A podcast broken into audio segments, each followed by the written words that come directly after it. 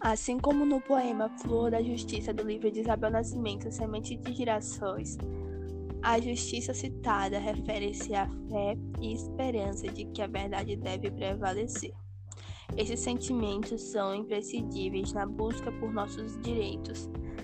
A mentira e a omissão jamais sobressairão se estamos convictos dos valores que perpendiculam o bem ao próximo.